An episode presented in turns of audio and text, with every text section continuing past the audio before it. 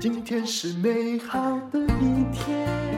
欢迎收听人生实用商学院。我们今天请来的这位，嗯哼，目前是本节目但我们节目年纪算是较最老的是吗？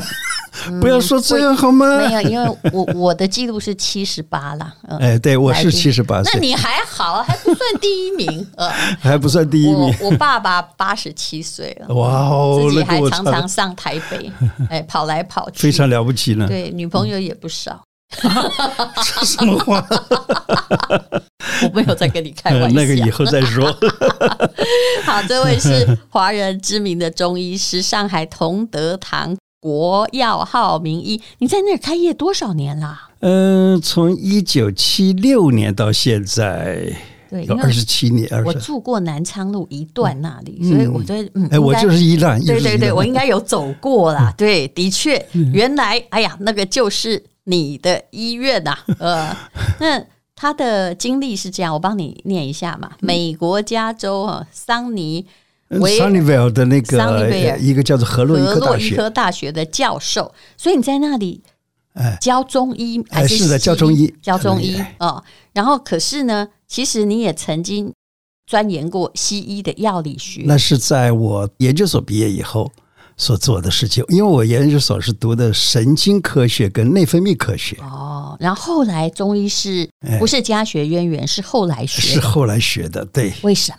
呃，因为我在美国有一个有个研究院叫做 Stanford Research Institute，叫做 SRI International 啊，嗯，在这个地方呢，我做药理学跟生物学的研究，嗯，那在那个时候呢，因为找参考资料非常容易，因此呢，在研究图书馆里面看到了有很多的有关针灸啊、中医的好处。本来想走学术路线，哎，是的，对，对，嗯，结果后来就迷上了吗？就是看到了这个针灸这么好的东西，就进来了。那可是你在美国是怎么学？自己拿针插自己嘛？呃，不是，在美国没办法学啊，因为我去美国 Stanford Research Institute，只是在那里去做一个就是暂时的访问学者。嗯，那在那里做访问呢，因为看到了这些东西。所以我说，哎，我回到台湾了以后，假如有机会，我一定找一个很好的针灸医生来学针灸。那后来呢？后来就真的回到台湾没多久啊，竟然我们那个研究单位附近就有一个教授这个针灸的一位老先生，嗯，就跟他学了。哦，所以等于是那种民间老中医的 嫡传弟子。哎，后来呢，你再去取得那个中医的执照。哎，是的，是的。好，那我相信你养生一定养生的，就是自己就是一个现身说法啦。呃，应该说还是，因为我对，因为啊，我看你就是在走路挺挺拔，而且我后来发现老人会有个问题，我爸爸还是教授退役，可是他后来的反应会慢，对，跟他年轻的时候不一样，不一样了。嗯，呃，像我们这些老年人啊，假如说不早早的养生的话，嗯，最后最难啊，就是最容易发生的就是腿。人家讲这个人老谁哪里老？嗯，就是腿先老。嗯，腿一老了就几乎就没办法。你看坐椅子啊，坐都坐不下去了，坐下去了起不来。嗯，哎，假如说不在年轻的时候做，还有一个东西，我觉得腿还有脑。嗯，因为脑是你没办法控的嘛，对，对，对，对不对？他以前也是一个大学教授，然后讲话非常快，可是我知道他现在速度比较慢。你问他什么问题？诶。也许是听力的影响哈，我有研究过啊。也许是他已经不想管那么琐碎的问题，所以不会那么的灵活。对对，老了嘛，他的思想什么东西虽然说很活泼，可是呢，他要表现出来的肌肉上面的表现就不行。因此呢，从年轻的时候呢，就把自己的肌肉练得壮实的话呢，就最好。嗯，呃，这个呃，像我自己本身呢，就是从年轻的时候。就是不喜欢运动的，到后来愿意运动、喜欢运动，才。你每天还做什么运动？呃，我每天都有练功啊。嗯，哎，对，练了功以后呢，身体就比较壮健，然后是腿啊，尤尤其是腿，我们经常做的所谓的马步那样子的。哦，哎，对。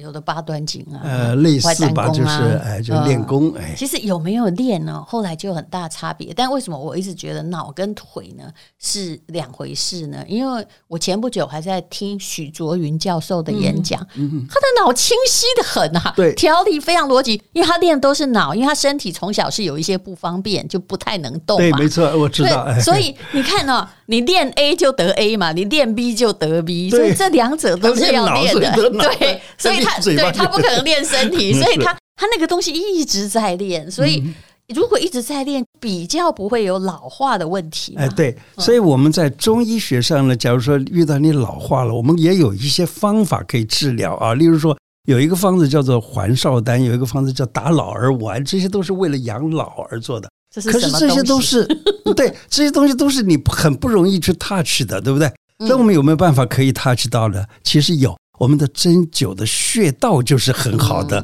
因为自己身上就是一个药，自己按一按那些穴道就好了。但你的意思就是说，比如说现在你有一堂课嘛，你当然不可能叫大家自己插针，可是你的手也可以带针，就自己处理自己的穴道。对对对，手啊，如何按摩它呀？如何敲击它？如何拍打它？都是一个方法。是。那你有没有什么印象特别深刻的案例，可以鼓励大家重视养生保健？因为我也有发现哦，因为我自己的公司有一个医疗的，就是有关于保健品的群组，我会发现每个人都在想要吃什么才会好。其实这应该不是一个正确观念。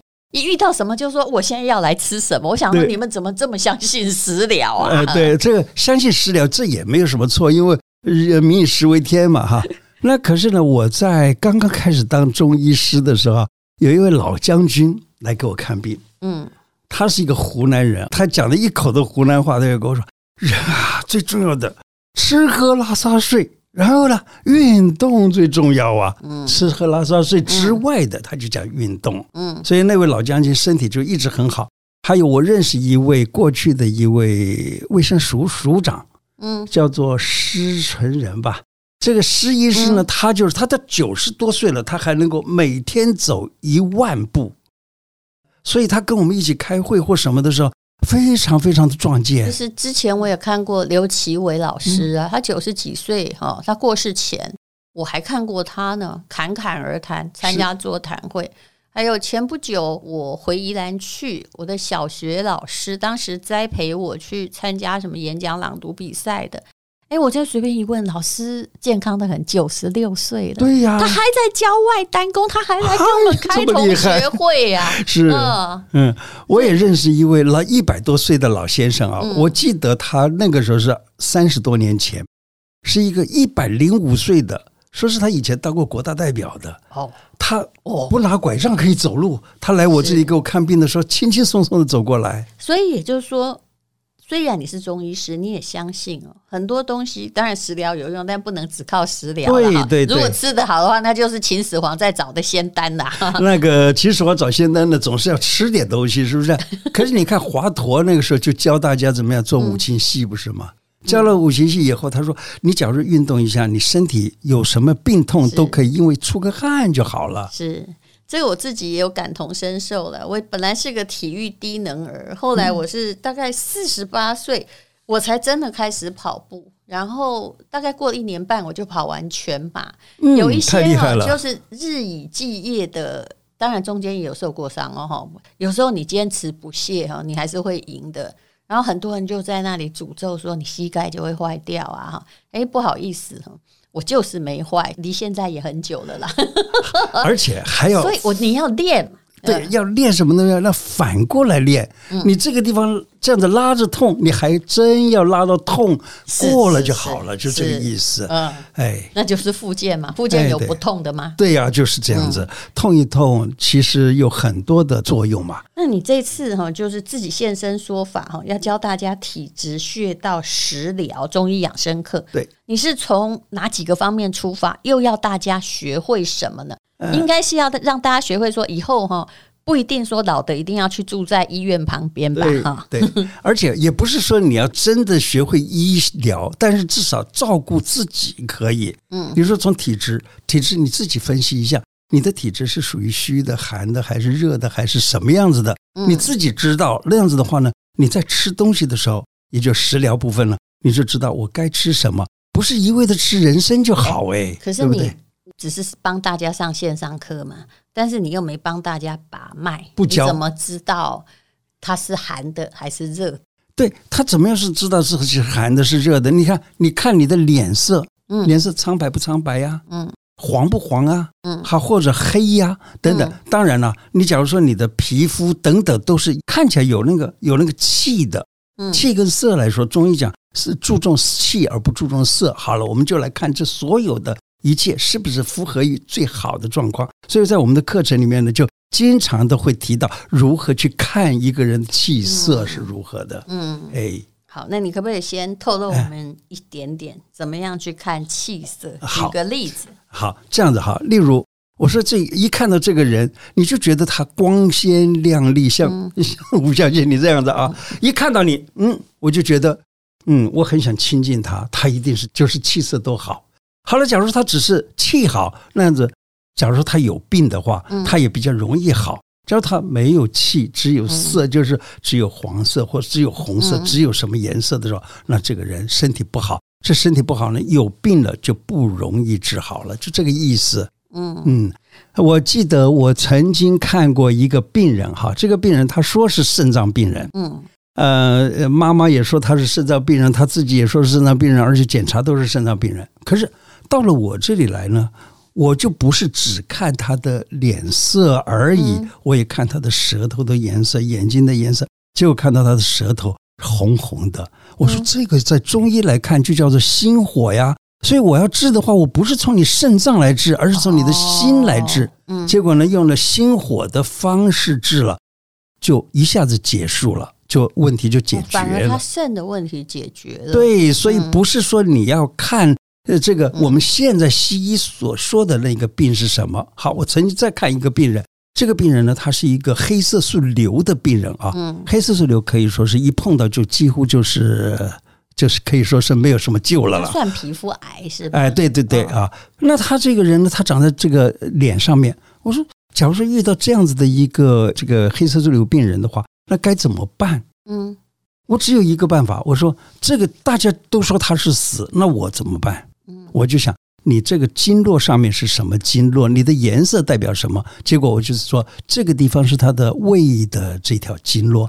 然后打开嘴巴里面的破的很多部分，对，跟你的五脏六腑有关系。对对对对。然后他的嘴巴里面看的就是破破烂烂，那这样就是胃火。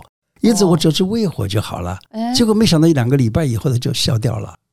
哦，要是我们这里可能认为可能要用什么辐射啊，呃、有的对，用放射线治疗，或者是用化学治疗等等各种。对，当然西医有西医的它的传统的道理了。对呀，当然。假设遇到了某一些病，哎，这里不好就把它割掉，这就不是中医的道理。呃，割掉这个东西，古时候也有人做过，是不是？啊，例如华佗就是一个很、嗯、割掉也是一个办法，但是呢，我们现在用的割法不一定是正确的割法。嗯，就这样。啊，我曾经有一个病人，是一个老先生啊。这个老先生他有一天突然跟我讲：“我认识你七年了，我的肝癌什么时候好？”嗯，那意思就是说他去检查肝癌还在。嗯，可是认识我七年，我就问他：“哎，医生讲你你什么时候死？”他说：“三个月啊。”我说：“那不就是了吗？”嗯，啊，也意思就是说，但是他还想要痊愈了。还对，有的是意思就是说，你这个东西在这里，但不一定是。不能够跟你同时存在，所以他不是没有接受西医，而是西医觉得他在西医已经宣告无救。对，是的，而且西医告诉你说这个东西还在，因此你的中医是很差，没有把它治好。实际上呢，是他这七年里面，他的生活品质非常的好。到美国呀，到日本啊，到各处去游历啊，都有。其实心情哈，还有你的生活，还是一个重要的养生策略。那怎么样可以更容易实现？刚刚我不是对食疗有意见，而是哈，很多人的食疗是这样，吃两天就想好，然后接下来有大鱼大肉，有没有？对，这大家都知道的啊。食疗的意思是什么呢？就是说根据你的体质来食疗。嗯，例如你脾虚，你要吃补脾的食疗啊。可是你偏偏去吃一个补肾的食疗，请问有什么用呢？你举例一下，什么叫补脾跟补肾？就吃错的例子。哎，对，好，例如说，我讲一个人啊，他身体看起来很壮。结果呢，他说我的气虚，他就去吃人参啊，吃白术啊，吃四君子汤、六君子汤啊，嗯、那对还不对呢？听起来好像很对啊，好像很对，但实际上那个气虚的人在那吃，那气虚的人就是脸色光白呀，然后呢，讲话声音都没有力呀，这些才叫做气虚嘛。嗯，好了，但是呢，有一个人他明明看起来很壮。但是呢，他说我肾虚，结果呢，他就补肾补一大堆，结果补肾是对还是不对，都是一个问题。所以这个一定要从他的身体上的所表现的颜色呀，还有他所表现的这个气呀等等的这些来分析。所以你是教大家自己看的方法，因为线上课程显然是没有医生嘛，对不对？哎，对，没有医生，我这个医生只是告诉你一个建议而已。嗯嗯。好，那么集合了四十年的中医诊疗的经验，整合了这个养生课哦，你其实是有这种起心动念的课程，也就是说，你希望能够为大家有一点贡献。那个贡献在哪里？可以教大家什么？是这样的，嗯，因为我自己做临床做很久哈，做了差不多三四十年了嘛。可是呢，我觉得这不够，于是呢，后来在在差不多三年多前就开始做所谓的 YouTube 哦，然后做 YouTube，您真的挺时髦的。对。啊，做 YouTube 这个东西是很时髦的，而且我把我自己也装扮成一个很时髦的一个医生啊。于是呢，就告诉大家怎么样子。这个时候想要想要吸引一些年轻人来看，年轻人看了以后，他可以帮助他的家人，例如帮助他的爸爸妈妈，帮助他的呃自己的小孩呀等等。好了，可是呢，这些都是没有办法系统的告诉人，对不对？嗯。那做一个课程的话，可以系统的讲。是。哎，我就主要的是这个。这样子的一个理念，于是来做系统的。所以你刚好讲到说，哎，为什么你要上课，不要上 YouTube 就好了？因为 YouTube 的知识哦，毕竟也是因为是主题式的。所以就是会很片面，哎，对。但是如果你专门的去上一个人的课，他会从头到尾教给你，是的，你不会只是哎呀，就是像瞎子摸象一样，摸到尾巴就说他长得像条蛇。呃，对对对对，嗯、所以很 systematic 的把这个东西讲清楚了，讲清楚了以后呢，他自己按图索骥，摸一摸就知道，哦，原来我是这样子的一个病情，嗯、我应该怎么样子做？因为我最近也有碰到一个状况，有一些人呢，他。可能西医所建议的医疗方法，可能就是他认为是比较凶或比较侵入式嘛，所以他有很多事情，他也许应该也要去找西医解决，但他却。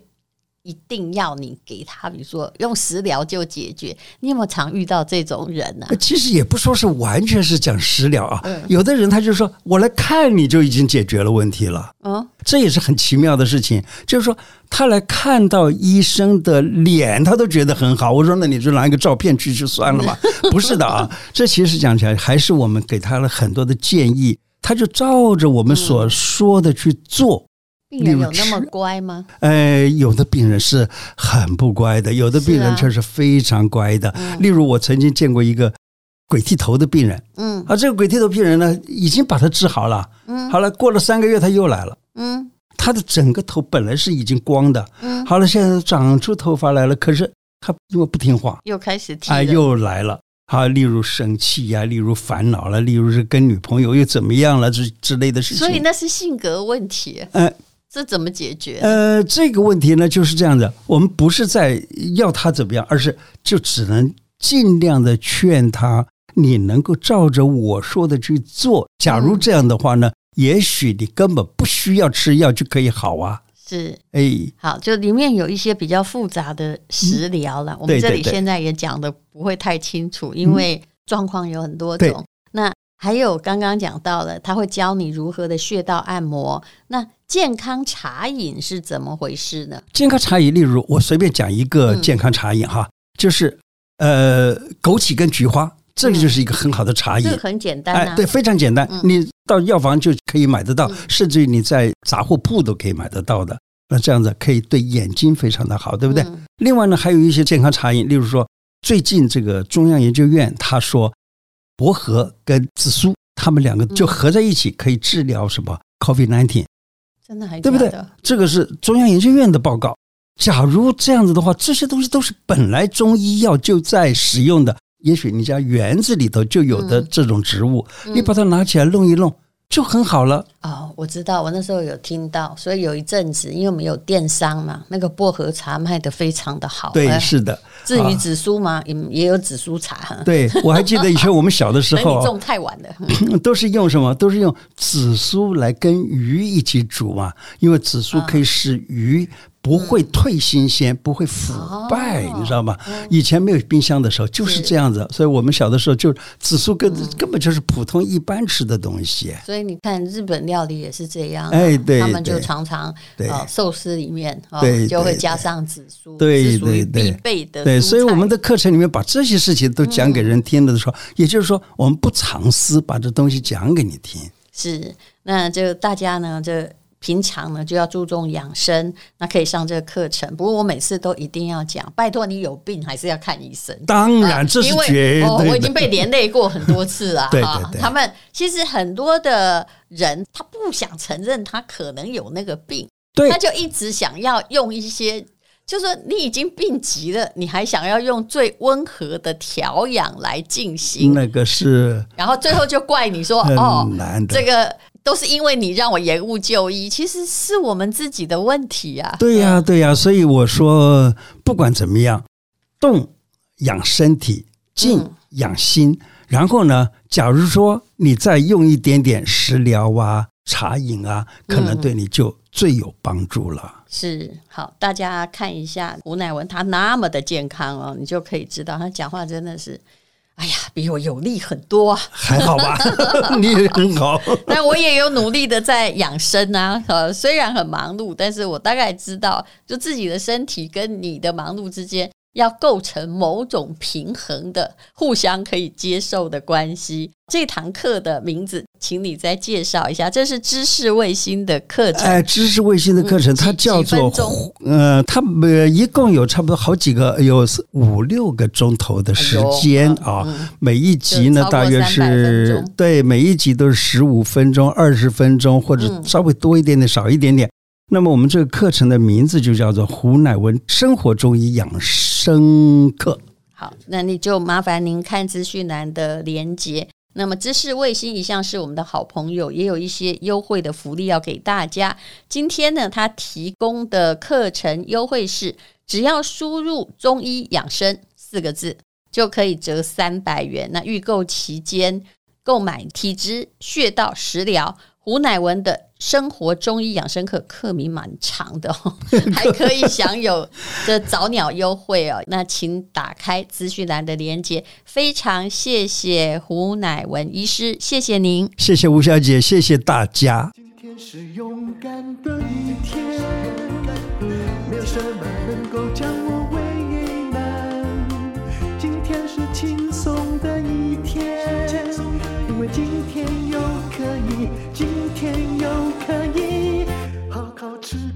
饭，